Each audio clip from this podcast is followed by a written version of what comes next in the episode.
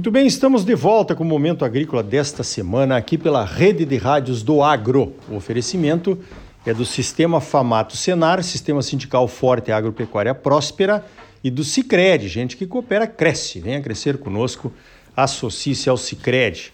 Olha só, esse programa Momento Agrícola desta semana, é claro, nós estamos em Glasgow, aqui na Escócia, né, participando da 26ª Conferência do Clima, a COP de Glasgow.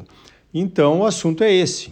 Eu gostaria de abordar agora com meu amigo Nelson Ananias Júnior, da CNA. A CNA teve uma participação bastante ativa aqui. O Nelson veio para cá, participou de diversas reuniões, participou de alguns painéis aí discutindo a sustentabilidade do Brasil. O Brasil tem um stand enorme aqui na COP. Esse stand, inclusive, é em parceria com a CNA e a CNI, né? uma parceria das duas grandes confederações da agricultura e da indústria. E eu queria começar perguntando para o Nelson, então, o que, que você achou dessa participação do Brasil aqui na COP, Nelson? Bom dia. Bom dia, bom dia, Ricardo. Bom dia a todos os produtores rurais. Bom, a CNA e o Brasil vieram para participar e não simplesmente só para marcar presença, né? A gente notou aí uma ampla participação, uma mobilização do setor produtivo brasileiro, né? Uh, em geral, né? indústrias, uh, empresas e principalmente o agro, que tem uma grande responsabilidade nas obrigações e nas metas brasileiras a serem alcançadas nesse acordo do clima. Uh, se por um lado né, o Brasil melhorou a imagem e surpreendendo né, e ampliando aí a sua participação e sua influência nas negociações, tomando aí algumas medidas uh, antecipadas né, no começo da, da, da COP, que nos pegaram aí, né? praticamente de surpresa a, a adesão a, ao acordo do metano e a do, da, das florestas, né, de, de, proteção das florestas. Ah, isso ampliou aí a, a área de, de, de, manobra dos negociadores brasileiros, ampliando aí a ação do Brasil e nas diversas negociações que ocorreram. Isso influenciou em grande parte pelo, como você falou, o grande stand, né, a visibilidade, né, uma vitrine do Brasil e da agropecuária brasileira no espaço verde, que é aquele espaço em que a gente é, interage com os outros países, com as iniciativas do, dos outros países, melhorando a imagem do Brasil de uma maneira geral. E dentro desse espaço, nós trabalhamos questões e discutimos questões como financiamento, como a questão temática, né, por setor produtivo, né? Tivemos um dia dedicado à agricultura, onde nós passamos né, por todas as questões agropecuária, agricultura sustentável, pecuária sustentável, financiamento, paisagens, cadeia produtiva, né? Então, um pacote geral de uma vitrine das ações do, do agro que nos levam a ter aí uma ação, né? Mostrando que nós viemos aqui não só para prometer, mas para fazer. E já estávamos fazendo, né? Com, ao contrário de outras partes, né? Que vieram para prometer o que farão para os próximos 5, 10 ou 30 anos.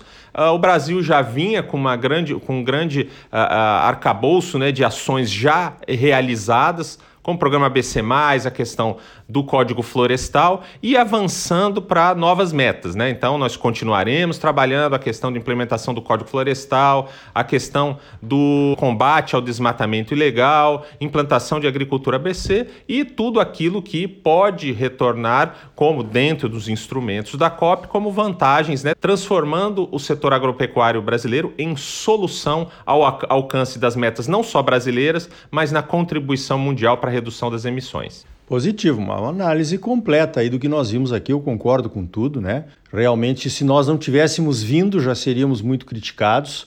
Se não tivéssemos assinado o acordo do metano e o acordo das florestas, então acho que o mundo ia cair na nossa cabeça, né? O Brasil tem um papel primordial na questão da proteção das florestas e na questão também dessas emissões de gás de efeito estufa, sendo o metano a, digamos assim, a segunda pior, né? Depois do, do CO2. Então tínhamos que ter assinado mesmo. Agora, eh, Nelson, você que também já tem uma certa experiência, né, de participar em conferências do clima, a gente vê que muitas vezes você falou aí pegos de surpresa com a história do metano. Realmente, né? Nós não tivemos uma oportunidade na CNA de, de discutir ah, vamos, vamos assinar, não vamos, que impacto isso vai ter, né? Qual é o seu feeling a respeito disso que foi assinado?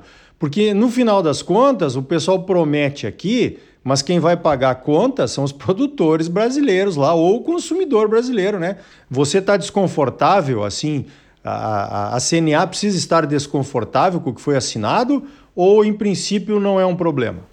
Não, é desconfortável, acho que não é a palavra, porque se você fizer uma análise de tudo aquilo que assumimos, não é nada mais do que já estamos fazendo, não é nada mais do que o planejamento que já se tinha para o alcance dessas NDCs, apesar deles não terem sido, uh, terem sido também aí na última semana, na penúltima semana, declarado o plano operativo para o, alcance das NDCs, isso estava lá já no plano operativo para alcance das NDCs e tudo isso já estava contando. Então a gente vai continuar, no caso uh, uh, do Acordo das Florestas, é continuar implementando o Código Florestal, que era uma meta que a gente já tinha, que a CNA apoiava, acho que todo o setor apoia, né? Precisamos continuar o cadastro ambiental rural, finalizar o cadastro ambiental rural, uh, não finalizar no tempo, né? Mas, é, colocar todo mundo dentro do cadastro. Precisamos analisar o cadastro e utilizar e implementar os, os outros instrumentos do Código Florestal. Né? A gente precisa do PRA, né, do Programa de Regularização Ambiental, nós precisamos do, uh, da, da CRA, né, da Cota de Reserva Ambiental e tudo aquilo que faz com que o Código Florestal seja, e o que a gente sempre trouxe aqui nas COPs, né, seja o mais completo uh, regramento a respeito de florestas do mundo. Né?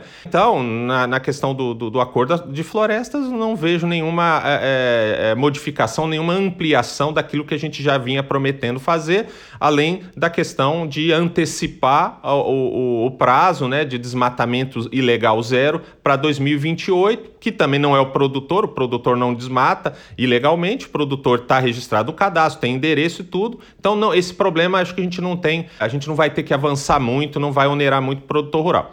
Ou, a questão do metano, ela já passa por um dever de casa que nós precisamos ter, né? Então, deixar claro que o produtor rural brasileiro não assumiu a meta de reduzir 30% do, da emissão de metano. Isso é uma meta mundial de redução de 30% das emissões mundiais, da qual o Brasil ainda vai propor, vai estudar, vai trabalhar de como ele vai contribuir para isso.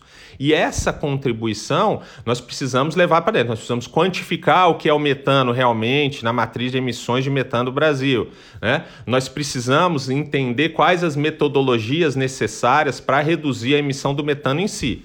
Nós precisamos de uh, saber como a gente vai reportar isso, né? como a gente vai comunicar isso. Nós estamos reduzindo, mas como a gente vai comunicar? E de que forma as tecnologias já implantadas, por exemplo, a ABC, elas conseguem indiretamente, né? Porque a ABC, a, as tecnologias ABC e, e, as nossas propostas, elas sempre foram no sentido de fazer compensação, né? Então a gente emite metano, mas a gente compensava no ILPF, compensava na floresta, compensava na, na recuperação de pastagem. Agora não, a gente precisa trabalhar as questões da emissão em si.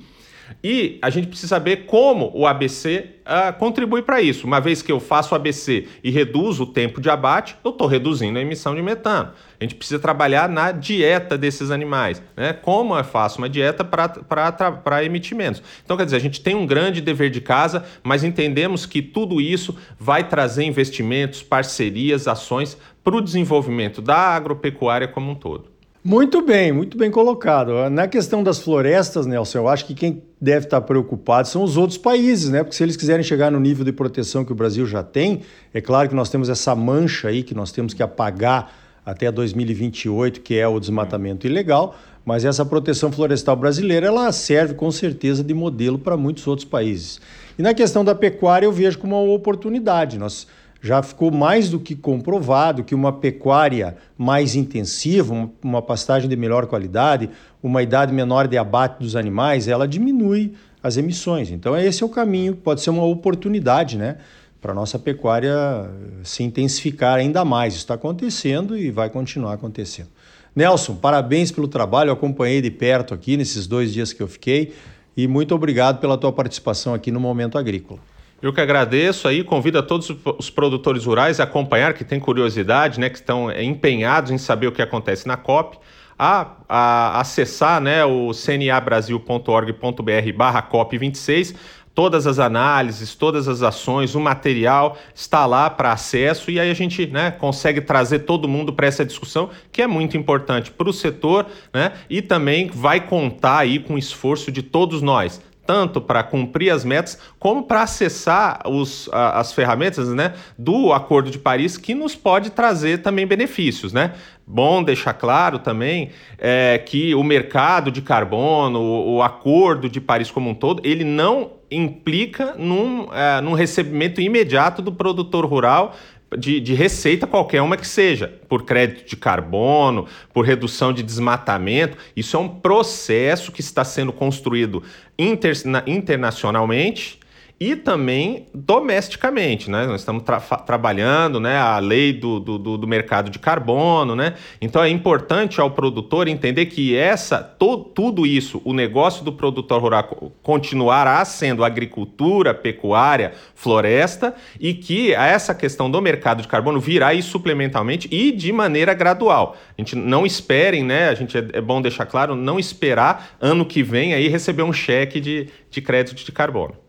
Muito bem, eu concordo com o Nelson. Quer dizer, resumo da história aí, moçada. Nós somos os primeiros a apanhar e seremos os últimos a ver a cor do dinheiro. é isso aí. Então tá aí. Eu realmente acho que o Brasil fez um bom papel na Conferência do Clima.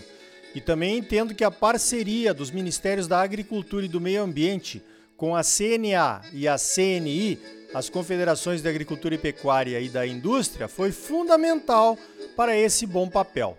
Estava tudo muito bem organizado, foram apresentados painéis com temas importantes e o interesse foi grande. Das quatro conferências do clima que eu já tive a oportunidade de participar, essa foi a mais bem organizada, na minha opinião. No próximo bloco, continuamos na Conferência do Clima lá em Glasgow Vamos saber como foi a participação da indústria de Mato Grosso por lá. Nosso entrevistado é o Gustavo Oliveira, presidente da FIENTE, a Federação das Indústrias de Mato Grosso. É logo depois dos comerciais. E ainda hoje, falou agronegócio brasileiro, falou Embrapa. Vamos saber como foi a participação da Embrapa na Conferência do Clima, ouvindo o presidente Celso Moretti. Voltamos em seguida com mais momento agrícola para você, um oferecimento do Sistema Famato Senar, Sistema Sindical Forte e Agropecuária Próspera. E Sicredi, gente que coopera cresce. Associe-se ao Sicredi e venha crescer conosco. Não saia daí, voltamos já.